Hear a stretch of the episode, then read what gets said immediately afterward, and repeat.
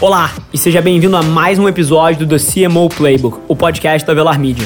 Eu sou seu host, Rafa Velar, CEO e fundador da agência, e toda semana eu entrevisto executivos de marketing das principais empresas do país, criando uma oportunidade única para você conhecer mais sobre como são construídas as maiores marcas do Brasil e do mundo. Antes da gente começar, queria te fazer um convite para você tirar um print da sua tela, posta no stories do Instagram me marcando em avelarrafa com dois L's, deixa eu saber que você está ouvindo, eu respondo todas as mensagens pessoalmente. E ao final desse episódio, se você entender que o conteúdo te ajudou de alguma forma, deixa um review pra gente lá, marca com cinco estrelas, isso ia significar o um mundo para mim. Esse é o episódio de hoje. E aí, gente, Rafa Velar aqui. Sei que vários de vocês, assim como eu, estão preparando o terreno para entrar 2020, acelerando de pé embaixo, e foi justamente com isso em mente que a equipe preparou um mashup, um compilado de alguns dos principais debates que aconteceram aqui no nosso podcast no ano de 2019. Então aproveita aí e não esquece de pegar a principal coisa que te chamou a atenção e me mandar um direct no Instagram. Eu respondo todos pessoalmente. Vai ser um prazer continuar essa conversa com vocês por lá. Um abraço. Você consegue explorar um pouquinho por que, que você acha que um negócio eventualmente está fadado a não dar certo quando já começa com a cabeça de vender na frente? O que, que você acredita que gera de implicação no dia a dia do negócio, na cabeça das pessoas? Bicho, porque só vai dar certo, e aí eu já li isso em milhões de livros e já experimentei um pouco na pele. Só vai dar certo se tu acredita naquilo todo santo dia, bicho. Se tu chega um dia que tu chega na empresa e não acredita mais naquilo, aquilo vai se dissipar entre a sua equipe. Então é uma fé muito profunda para dar certo. Então como é que você vai conseguir pensar numa empresa algo que, pô, você tem que pensar a longo prazo. Como é que você vai pensar numa empresa curto prazo? Porque para mim, quando você cria uma empresa, você está querendo mudar a vida das pessoas a longo prazo, tá querendo mudar alguma coisa, deixar algum tipo de legado. Então, Perfeito quando você cria uma empresa, você está pensando em algum tempo para vender alguma coisa do tipo, cara, todo esse teu pensamento já está fadado. As suas escolhas, se você se drivear pensando nisso, Perfeito. já era. Então, tipo, você tem que todo dia acordar pensando que aquilo dá certo. Porque tu vê que, meu irmão, até tava vendo uma pesquisa, se eu não me engano, o empreendedor para dar certo, ele falha ou ele falhe, tipo, quase três vezes em média. Então, é assim, quase que um processo irracional de, de. Se você fosse analisar friamente, é uma decisão irracional. Não, o ser humano é totalmente irracional, Sim. né? É, a economia comportamental aí tá pra provar isso. Então, tipo, se você. Se o cara chega e já pensa isso antes, bicho, é muito difícil ir pra frente, porque ele vai ser testado todo dia. E se ele já tá pensando nisso, ele já tá fadado a, a não dar. Eu, pelo menos hoje em dia, acredito que cara tem que entrar com tudo, meu irmão, e pensar que aquilo vai ser o sucesso, não daqui a dois anos, três anos, daqui a dez, quinze. O cara que consegue ver mais longe e que persiste até lá, porque o cara vai passar por problema, ele vai ficar quase falir, ele vai ter problemas familiares, ele vai ter problemas financeiros, e se o cara não tá ali, meu irmão, pensando a longo, longo prazo. Se é só pelo dinheiro, né? É ele não aguenta a porrada do dia a dia. Bicho, nenhum vai pra frente só pensando em dinheiro. O dinheiro Perfeito. é só uma consequência. É assim, você vê os maiores fundadores aí, os caras não estão pensando em dinheiro, porque chega um ponto que você já tem dinheiro para fazer o que você quiser. E aí, e by the way, assim, vamos até esclarecer pra galera que tá ouvindo, pô, growth hacking é muito mais uma mentalidade, né? É, é uma exato. forma de operar negócios do que uma função de uma pessoa. Tem, enfim, você, primeiro que você tem que ter uma equipe multidisciplinar, assim. Não adianta você ter um marqueteiro ali no meio, você tem que... Acho que o growth hacking é justamente a união de várias perspectivas juntas. Acho que isso, na real, é bom em qualquer negócio. Mas uma, uma empresa que você tenha um dev, um designer, um cara analítico, um marketing, um cara de produto, todo mundo pensando junto, a grande diferença é, é a metodologia de aceleração nos testes, né? Então, semanalmente. Ciclos mais curtos de feedback. Ciclos mais curtos de feedback, Sim. testar, errar, aprender, testar de novo. Quanto mais gira essa roda, mais rápido, é, mais você aprende mais rápido e você trabalha, na, enfim, nas etapas do funil do seu negócio, nas alavancagens. Então, no funil do seu cliente, cara, qual é a etapa que eu vou, vou trabalhar? Vou trabalhar na aquisição. Então, faz um trabalho legal em cima sobre isso. A galera acha que growth hacking, e isso também é super por conta de criadores de conteúdo, esses textos de unicórnio aí que, tipo, faça a sua empresa crescer em 300% do dia pra noite. Cara, não é isso. Tipo, não existe uma bala de prata. Atrás daquele teste, meu irmão, teve 500 testes até Sim. alguém chegar numa solução. Eu enxergo muito growth hacking. Eu, assim, eu sou mercado financeiro, né? Sou ex-mercado financeiro. Para mim, growth hacking é juros compostos. Assim, você melhora um, um negócio 1% hoje, 3% amanhã, e aí você erra dois testes seguidos que te botam um passinho para trás, aí você melhora mais 2%, mais 1%, 1%, mais 1%. Você tem noção de qual é o impacto de você melhorar 1% todos os dias? Cara, é muito mais do que os 365% da soma se fosse um, uma, um juros simples. Para mim, growth hacking é que nem juros compostos. É você fazer pequenas coisas todos os dias que melhoram um pouquinho, só que essas coisas todas somadas, depois de um grande período onde foram 360 ciclos pequenos de feedback, onde você foi inteirando em cima delas, gera um resultado desproporcional. Porque existem algumas verdades que elas acabam sendo para todos. Então, assim, todo mundo gosta de viajar. no mundo inteiro, todos gostam de viajar. Existem particularidades de como você vai fazer com que essa mensagem, esse propósito da marca, como você vai falar com cada mercado. Mas, se você tem um propósito claro do que você está fazendo para o consumidor, fica muito mais fácil de você compor essas necessidades e conseguir fazer de uma forma escalável essa produção para que ela caiba em vários mercados. Perfeito. E achei fantástico a ideia de que, na hora que eu te perguntei sobre o desafio de construir uma marca global localmente, a primeira coisa que você me fala é sobre campanhas de marca, né? E pô, como é que você constrói na cabeça do consumidor que a Expedia é a plataforma que você deveria lembrar na hora que pensa em viajar, né? É curioso porque eu acho que quando eu debato marketing com vários dos meus pares, quando a gente fala de empresas que têm foco em turismo, o debate é sempre em performance. Pô, aquisição de cliente, quanto tá a aquisição, como é que tá a retenção na plataforma, recompra, é muito debate centrado em performance. E achei muito legal você trazer o componente da construção de marca para esse debate. Como é que você tem equilibrado dentro da sua gestão do Expedia as necessidades de construção de marca para permanecer relevante na cabeça do consumidor e o braço de performance? Como é que a tua operação está estruturada hoje em dia nesse sentido? Por incrível que pareça, a base são dados também e é performance. Tudo a gente mede. Literalmente tudo. Às vezes eu escuto muitas pessoas falando: ah, é ótimo que eu faço digital, porque no digital eu consigo medir, eu consigo mensurar, eu consigo fazer tudo. É impressionante como é possível medir TV. Apesar da TV estar tá ficando meio fora de moda, dependendo do público que você está trabalhando, Sim. ela é mensurável. É possível você mensurar, é possível você criar um formato e uma plataforma de analisar e saber quantas pessoas estão vindo de televisão para o seu site, estão realmente comprando e você cria o retorno sobre esse investimento em televisão. Então hoje o que acontece? A gente tem uma equipe de cientistas de dados atrelados à marca, a marketing. E cada um cuida de um pedaço. A equipe ela é global de cientistas de dados, mas alguns olham a parte mais de TV ou offline,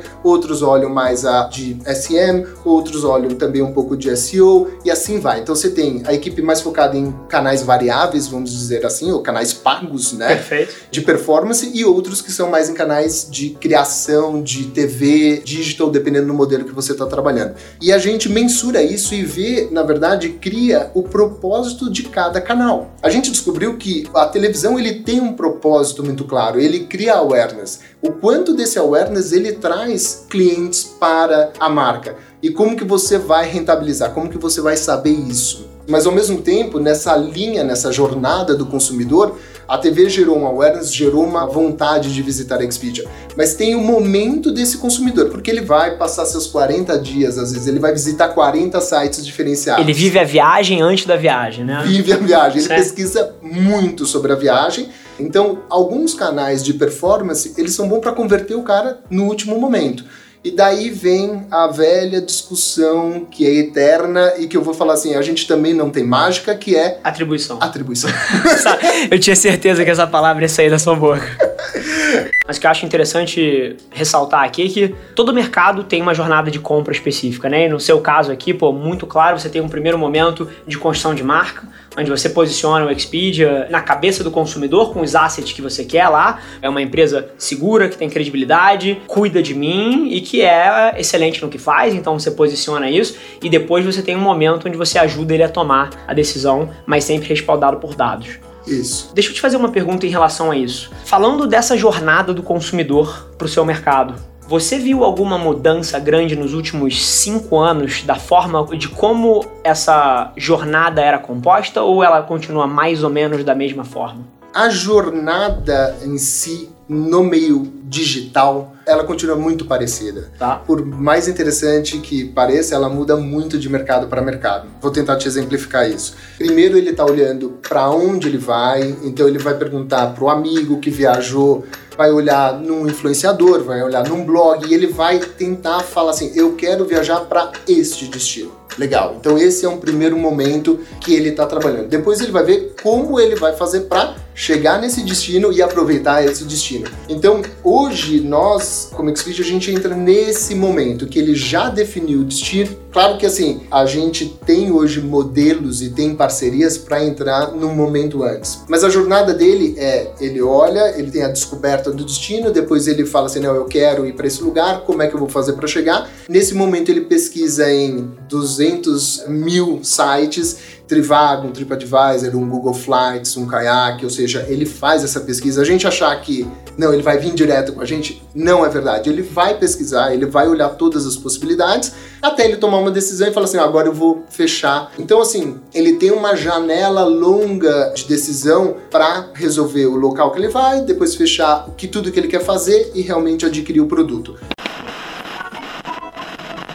Deixa eu fazer mais uma aspas aqui. Do que você vivia de mídia é, na época da Thompson, para o que você vê hoje quando você se relaciona, seja com as suas agências, seja nos projetos que você coloca para fora. Se você tivesse que apontar uma radical diferença, qual seria essa? Eu acho que a principal diferença é que hoje a gente tem formas muito mais assertivas de chegar no nosso público, né? Menos achismo. É, menos achismo. Perfeito. Naquela época, assim, era uma, era uma limitação grande de meios, de veículos. A gente tinha uma pesquisa do Ibope que mais ou menos mostrava quem era o público, quem era o demográfico daquilo ali. E a gente fazia várias inferências, né? Hoje em dia, principalmente quando a gente está num ambiente digital, é uma delícia. De você brinca ali com quem você quer falar, ou pelo demográfico, ou pelo psicográfico, ou por lookalike, e mensurar também o retorno do que você faz. Assim, eu acho que nunca. O marketing sempre é um pouco arte, um pouco ciência. Sim. A parte arte, a gente nunca consegue saber o resultado de verdade, só no longo prazo, de campanha a campanha, você não consegue. Mas mídia hoje, na parte digital, você consegue mensurar absolutamente tudo. Você consegue saber se você chegou lá, se as pessoas gostaram, não gostaram, o que, que faltou, por que, que não clicou. Acho que o mídia ganhou até mais importância dentro do processo porque é um cara de dados, né? Genial. E, inclusive, ela colocou uma, um pedaço na, na frase dela que foi o tema do meu almoço de ontem com um executivo também de publicidade. E, e, que é parte das suas iniciativas de marketing, você não vai conseguir medir o resultado. E o tema do, do nosso almoço ontem foi que cada vez mais a gente está indo para uma era que você consegue medir a ponta da conversão, mas que o que tem dado mais resultado é o lugar onde você não consegue atrelar diretamente a um ROI. É a parte da construção de marca, é o subjetivo, é pô, o fan love, são as iniciativas que eventualmente não escalam. Essas coisas têm sido diferenciais interessantes para marcas. É, eu queria pegar um pouco o seu pulso. Você, como uma executiva que trabalha em grandes companhias, que lida com pressão orçamentária, lida com é, eventualmente ter que provar os seus resultados, como é que você navega um pouco hoje em dia isso de você saber com a sua cabeça de publicitário e marqueteiro que, pô, você colocar uma peça de conteúdo para fora, super bem criada, colocar uma mídia, uma mídia interessante atrás, que vai, pô, trazer engajamento, vai trazer awareness, mas você não mostra quantos centavos botou no bolso, como é que você lida com isso para conseguir ter o orçamento que você precisa para mover essas campanhas que tocam mais no subjetivo? Cara, eu acho que isso depende muito do, do anunciante, da marca para quem você está trabalhando, né? Eu tive muita pressão em relação a isso no passado. Né? Tá. Quando você está com uma marca como Coca-Cola, que é uma marca gigantesca, centenária, com uma responsabilidade enorme em cima do que fala, e com um investimento publicitário que é compartilhado com os engarrafadores de Coca-Cola, tem uma pressão muito grande por resultado. E aí havia conversas sobre o quanto do budget a gente poderia arriscar ou não, tá. né, dentro disso. Hoje eu tenho a sorte de estar numa empresa que é o Fox Sports, que vive de conteúdo. De conteúdo, né? É uma empresa de conteúdo. Então, é, o que eu sou mais cobrada é o contrário, não é pelo resultado do que eu vou ter ali de conversão ou da audiência, é mas o que, que eu posso colocar para fazer essa marca se destacar num cenário de esporte que é um cenário altamente competitivo, né? O grande desafio hoje, não só da Fox, mas de todas as marcas nesse ambiente digital, é você ser autêntico. É engraçado, porque se você pensar hoje, todo consumidor, ele é também um produtor de conteúdo, né? Então, quando você põe alguma coisa na frente do cara que não é verdadeiro, não é autêntica, o consumidor tem um faro, já tem um radar, fala, ei, o que, que você tá botando aí? Tá, a gente chama isso Tô aqui... entendendo o que você tá querendo fazer. A gente chama isso de bullshit radar. Exatamente. Aqui, aqui na agência. Né? Não adianta você fazer um discurso muito bonito que não tenha a ver com a marca. Então, acho que o, o desafio em social hoje é, cara, isso que a gente tá botando para fora é verdadeiro com o que a gente fala? É verdadeiro com o que a gente é, é verdadeiro com o que a gente acredita. No caso do Fox Sports, a gente tem alguns pilares, assim, né? Que são os pilares que fazem o canal ser diferente de outros canais esportivos. Um é tratar esporte como entretenimento, né? Dar um tratamento de entretenimento, de espetáculo para tudo que a gente faz. Falar a linguagem do torcedor, falar de fã para fã não é uma coisa formal, jornalista, para um cara que não sabe. É, cara, a gente compartilha da mesma paixão e a gente fala a tua linguagem. E a outra é a liberdade, né? Liberdade de estilo, de expressão, você tem, às vezes, quebra-pau dentro das mesas redondas que são absolutamente autênticas, porque as pessoas, de fato, não ficam com saia justa, né? Não ficam incomodadas com algumas situações ou tendo que evitar alguns assuntos. Então, esses são os pilares do Fox Sports. Toda vez que a gente coloca um conteúdo para fora, em qualquer plataforma que represente isso, as pessoas concordando ou não, tá dentro do é um que diálogo. a gente é, tá dentro do que a gente quer. Agora, se sai um post meio atravessado, que não tem a ver, ou mais sério, querendo. É, aí eu acho que o próprio seguidor, né, o ele próprio julga. fã, ele é, é muito interessante isso porque eu acho que para uma empresa de conteúdo é, e mais uma vez, a, a trajetória a, da Patrícia, ela no, nas últimas duas passagens, antes disso foi a Nike, não foi? Foi. São duas empresas, uma que é de conteúdo puro e a Nike que é uma empresa que não comunica produto. Ela uhum. comunica, pô, é uma inspiração, é, pô, você olha aquilo potencial ali. Potencial humano. Potencial humano, é, é performance, uhum. ela não uhum. comunica o tênis. A Nike não vende o tênis, ela vende, pô, você num nível mais alto. Quando você vai para um lugar como social media, como digital, numa, em duas companhias como essas, pô, é o DNA dela fazer o que funciona ali dentro. Uhum. Mas é muito curioso porque a principal dificuldade que eu tenho visto hoje em dia, pô, e eu, por acaso, nesse mês, inclusive, tô em conversas com grandes empresas, mas bem mais tradicionais, e assim, a dificuldade de você fazer o cara não querer comunicar o produto ou o serviço e saber que ele tem que comunicar dentro para fora, né? É o porquê, é o porquê, é o porquê, é o porquê dele, não como, não o que, é o porquê. Isso é, é a minha maior batalha hoje em dia e é muito curioso olhar para alguém que fala com tanta naturalidade da versão correta. Uhum. São raras as mesas hoje em dia que eu sinto que, que isso acontece.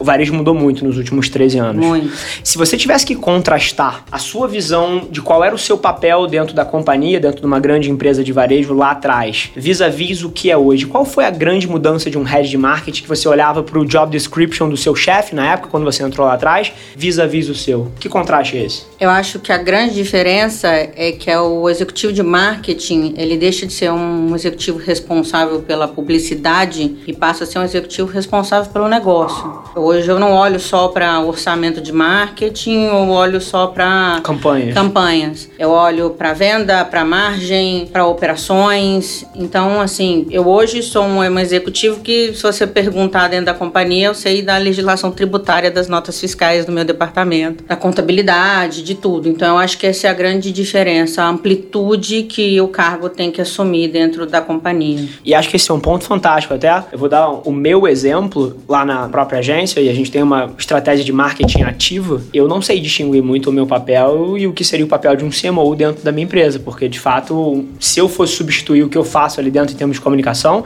precisaria ser por alguém que conhece de tributo, conhece de produto, conhece de estratégia, conhece de mix, conhece de tudo. Então, acho super acertado o ponto que você trouxe do novo head de marketing, né?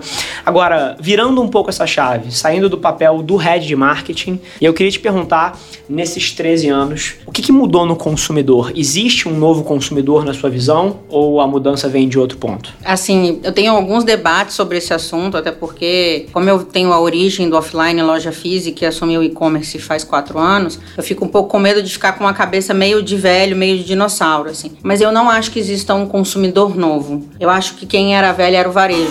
Perfeito. As necessidades do consumidor, elas são as mesmas desde que eu entrei. Ele quer ser bem atendido, achar o produto que ele quer, na comodidade que ele quer pagar o tanto que ele acha que vale e ter a comodidade para receber esse produto. Nós estamos falando de 5, 6 anos atrás, eram grandes redes que administravam o varejo e elas entregavam um modelo de atendimento que, que elas, elas queriam. queriam. Hoje, o consumidor passou por um outro estágio, assim, você tem a popularização do crédito, então o cartão de crédito faz com que você possa comprar em qualquer lugar, você não precisa comprar naquele lugar que te dá o crédito. Você tem o próprio mercado secundário, onde as pessoas revendem as coisas que elas não usam mais, então é a TV nova que eu tenho na loja hoje, competindo com a TV velha que alguém está vendendo no Mercado Livre. Então, assim, o consumidor, eu não acho que ele mudou, as necessidades do consumidor são as mesmas, ele continua procurando a mesma coisa, só que o varejo era velho. E agora ele teve que inovar para conseguir sobreviver, inclusive esse avalanche que foi essa crise. A tecnologia, o novo mercado não muda quem a gente é. Ele expõe eventualmente coisas que a gente queria fazer, quem a gente era,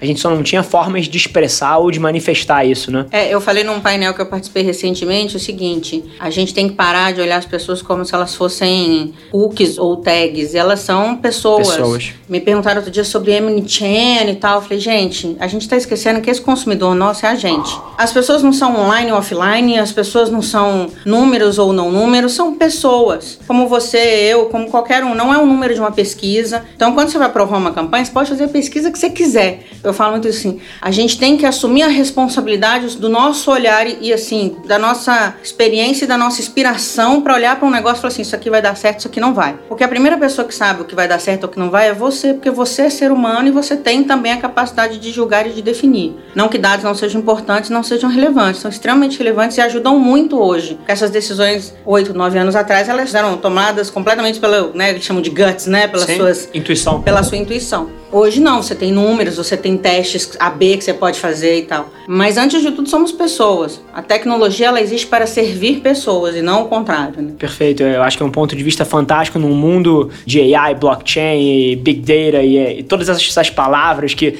dão uma importância maior toda vez que você joga ela dentro de um contexto. A gente deveria estar cada vez mais voltando para as pessoas que estão na outra ponta, né? E tecnologia tem que servir para facilitar a vida das pessoas.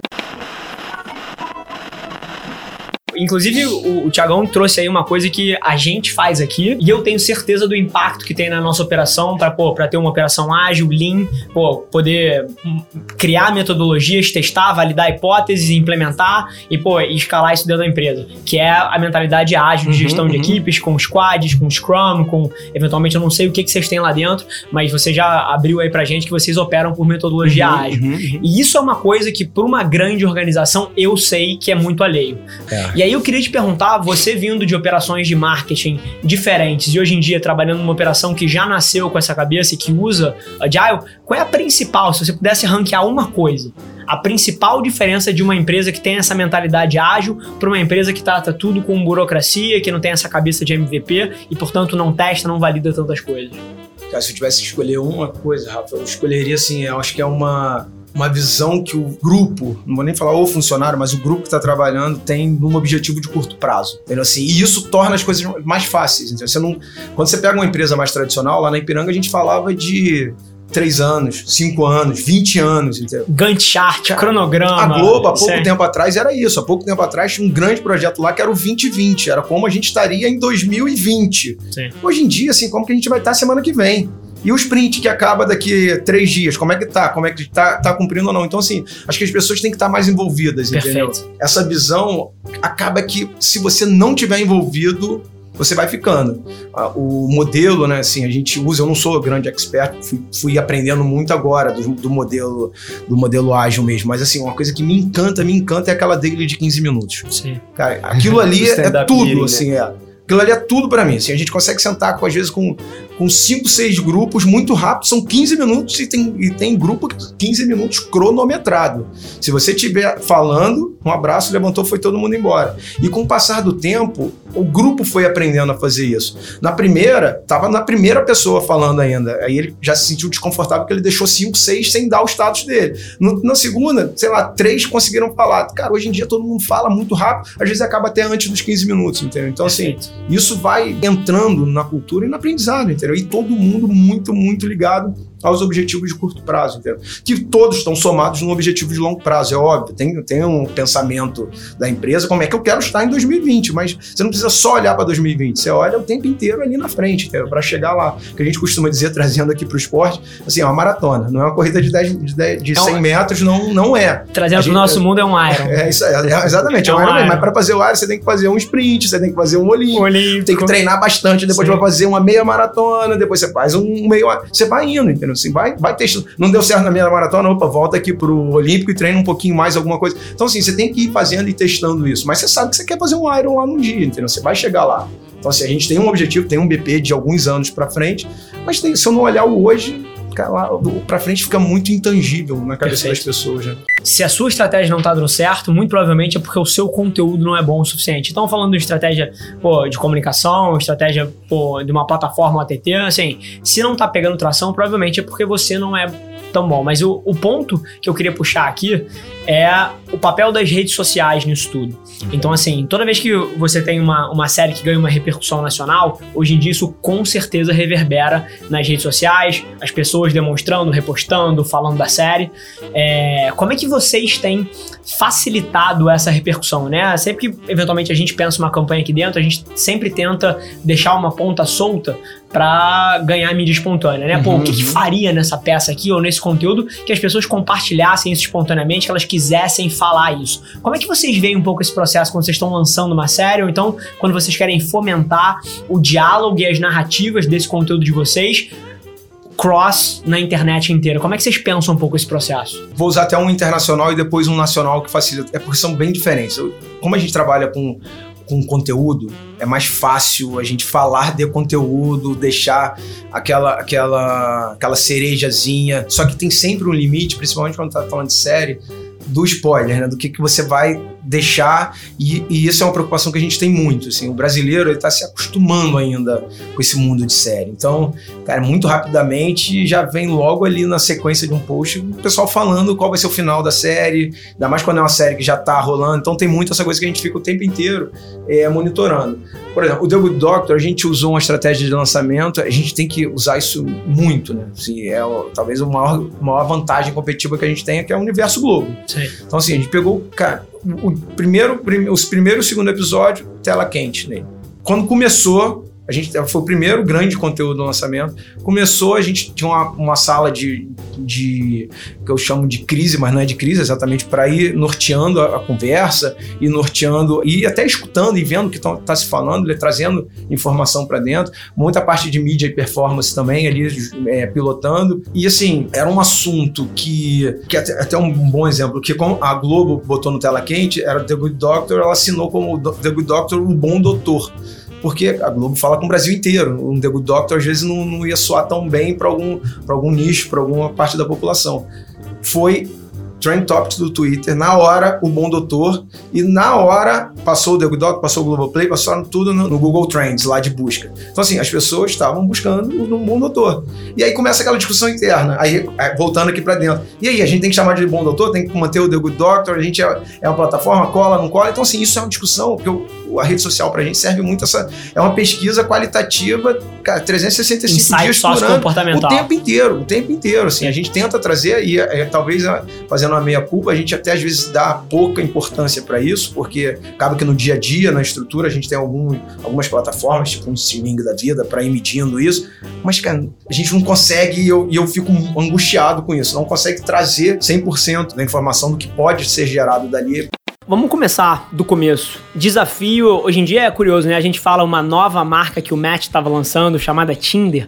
Hoje em dia, pô, se você tá falando de sub-25, eu acho que poucos aplicativos são mais top of mind do que o Tinder. Online dating, inclusive, é uma das maiores tendências da atualidade. É, eu sei que nos demográficos um pouquinho mais antigos, existe ainda algum preconceito, mas assim, a nova geração que tá vindo usa online dating como se fosse um WhatsApp, né? É uma forma de relacionamento. Mas Exato lá atrás, cinco anos atrás, com certeza não era tão trivial assim. Com certeza. Esse foi o grande desafio de escalar o Tinder no Brasil, era demistificar os preconceitos que existiam contra essa plataforma, enfim, que por exemplo, que não funciona, que tem só pegação, que ele acaba não dando certo, né? Então, o que a gente focou muito foi demistificar essas crenças ao justamente mostrar os casos de sucesso, né? Fortalecer a marca, eu botando a cara como porta-voz oficial do Tinder, e esse eu diria que foi o principal desafio. Até porque, se a gente for pensar, Rafa, na medida que a gente lança algum produto extremamente inovador, vamos supor, normalmente é até óbvio que ele vai gerar uma rejeição. Por quê? Porque incomoda o status, status quo, quo das perfeito, coisas. Perfeito. Nós somos seres de hábito, né? Nos gostamos da nossa rotina, da nossa zona de conforto. Vamos pensar no e-commerce, uns 15 anos atrás. Você parava 10 pessoas na rua, 9 iam te dizer: Eu nunca vou comprar online. Tenho medo que clonem meu cartão. O produto vai chegar atrasado, de má qualidade, amassado, você é roubado hoje em dia todos usamos. O que acontece é, na medida que a gente busca o caminho da inovação, quando a gente gera uma rejeição, às vezes é ali onde de fato estamos encontrando a parte mais interessante, porque é ali onde estamos incomodando, mexendo com as pessoas. E eu acho que esse é um pouco do que o Tinder tem feito ao rapidamente, né, viralizar no Brasil. Então foi o nosso grande desafio. Perfeito. E assim, uma coisa que você falou aí que lá atrás, 10, 15 anos, as pessoas tinham uma dificuldade estrutural de eventualmente tomar um risco ao comprar na internet, eu tava 10 minutos atrás passando o Instagram e fui ver o stories de uma amiga minha, né? Cliquei lá e olha o que ela falou. Ela é uma millennial clássica, né? Olha isso aqui. No shopping comprar nada, eu compro tudo online quando vou pra shopping pra comer em restaurante. Fim. E Rafa, sabe o que é interessante? Agora são o shopping e as lojas físicas que vão ter que se reinventar para justamente ir contra essa rejeição, reinventando a experiência na loja, integrando on e off. Estamos vendo no varejo, né? Então é muito interessante como ao final né, são ciclos aonde tudo que é novo, ele gera uma certa rejeição. E faz parte. Eu costumo dizer que o ser humano odeia mudança. Inclusive, quando eu tô palestrando de vez em quando, eu puxo uma âncora e eu peço para as pessoas que. Quem é que gosta de mudança? Levanta a mão para mim. E aí, uma galera levanta a mão, tipo assim, sou inovador, sou disruptivo, eu gosto de mudança. E eu viro e falo assim: porra nenhuma, você gosta das mudanças que te ajudam. As que não te ajudam, você chama de problema e você reclama delas todos os dias. Rafa, eu estava assistindo sobre esse tema um TED Talk do Jim Hammerling, que é sobre cinco maneiras de você liderar na era digital numa era de transformação constante. E uma das coisas que ele diz é: quando a gente está falando de mudança pessoal, as pessoas adoram. As pessoas querem melhorar, querem mudar a própria situação, porém, quando a mudança concerne nossas organizações e nossos negócios, nós sempre ficamos com medo. Curioso que eu não consigo parar de pensar no mindset e na mentalidade publicitária que reinou os últimos 100 anos, que a palavra é linear, né? Você tinha poucos veículos, você sabia exatamente se você colocasse no veículo tal, as pessoas iam assistir, porque o span de atenção das pessoas era muito mais longo. Exato. As pessoas de fato estavam prestando atenção ali, e hoje em dia você tem vários fenômenos que você não controla. O fenômeno das multitelas, você pode meter um ad na hora da final do Brasileirão lá, e a pessoa pode estar olhando pro celular, vendo um tweet tweet, respondendo uma mensagem de WhatsApp. E principalmente esse é o comportamento mais natural, né? Porque ninguém quer ver a propaganda. Da mesma maneira que você pensava uma campanha publicitária para os próximos três meses, organizava os spots de TV que você queria, os spots de rádio, não sei o que, e você ficava sem mexer naquilo durante três meses com aquela campanha rodando. Hoje em dia, no digital, isso não existe mais. E eu sei que você tem uma visão bastante única de como enxergar marketing na era da transformação digital. Cara, fala um pouquinho pra gente. Pra mim, Rafa, foi um pouquinho a partir de um curso que eu fiz com um cientista de dados brasileiro, Ricardo Capra, que mostrou um gráfico muito interessante que fazia entender como hoje estamos bombardeando as pessoas, o cliente, o consumidor, tanto com mídia que isso está superando a capacidade da mente dele ou dela de processar essa informação. E isso está gerando uma rejeição à mídia tradicional ou até à mídia digital tradicional. Dos banners mais intrusivos ou enfim, dos public posts descarados, né? Baixa aqui, qualquer coisa que interrompa a experiência do usuário. Exatamente. Então, sendo isso, botei na prática de fato nos meus anos no Tinder que precisamos de um novo paradigma em termos de marketing, que nem definiria apenas de marketing digital, pois estamos constantemente online, então já não tem mais distinção. É o que eu chamo de marketing invisível. Primeiro, muito barato, porque ele é orgânico, é onde você faz do teu cliente fiel ele criar conteúdo a respeito de você. É o marketing mais ágil, porque de fato você não precisa, né, daqueles meses de planejamento ou daquela máquina de agência de mídia para criar assets pesados, mas de fato são pílulas, né? Porque o prazo de atenção também diminuiu. E terceiro, ele conecta mais porque é mais orgânico, ele é menos descarado e ele gera identificação, ele é personalizado e assim por diante. Quando você combina esses fatores, repensa na, por exemplo, melhor experiência do usuário nas suas campanhas, mais conversacional e menos transacional a tua mensagem, você consegue de fato aplicar esse que eu chamo de marketing visível, que é um pouco do que a gente fez no Tinder. Para mim, a vez que eu entendi de fato que estávamos tendo sucesso na nossa estratégia de marketing foi um jantar onde eu não conhecia a maioria das pessoas e me perguntaram: "O que que você faz da vida?" Eu falei: "Trabalho no Tinder". Então todo mundo riu primeiro, porque acreditava que fosse zoeira, né, que trabalhar no Tinder. Ninguém trabalha no Tinder, né? impossível, né? Porém, uma pessoa disse uma coisa muito interessante. Não, eu não acredito que você trabalha no Tinder porque eu nunca vi um anúncio. E inicialmente isso me frustrou. Eu voltei para casa meio, sabe, chateado. Poxa, a gente investe tanto dinheiro em campanhas, com influenciadores, em criar conteúdo e a pessoa não se sentiu impactada por um anúncio da gente. Porém, essa frustração, na medida que eu entendia cada vez mais o mundo digital, se tornou o entendimento que esse era um dos fatores de sucesso do Tinder, aonde um vídeo pelas redes sociais, não necessariamente nossas, mas de um casal que teve uma história louca e se conheceu pelo Tinder e eles postam, co-criado com a gente, claro, e talvez até impulsionado com a nossa mídia, ainda assim parece orgânico e o cliente, o consumidor, se sente mais impactado de uma forma melhor. Genuína. Genuína e não intrusiva. Assim, genial. E enquanto você tava falando, é curioso como por várias vezes a gente tem visões de mundo iguais, só que a gente chega nelas de pontos de vista diferentes, né?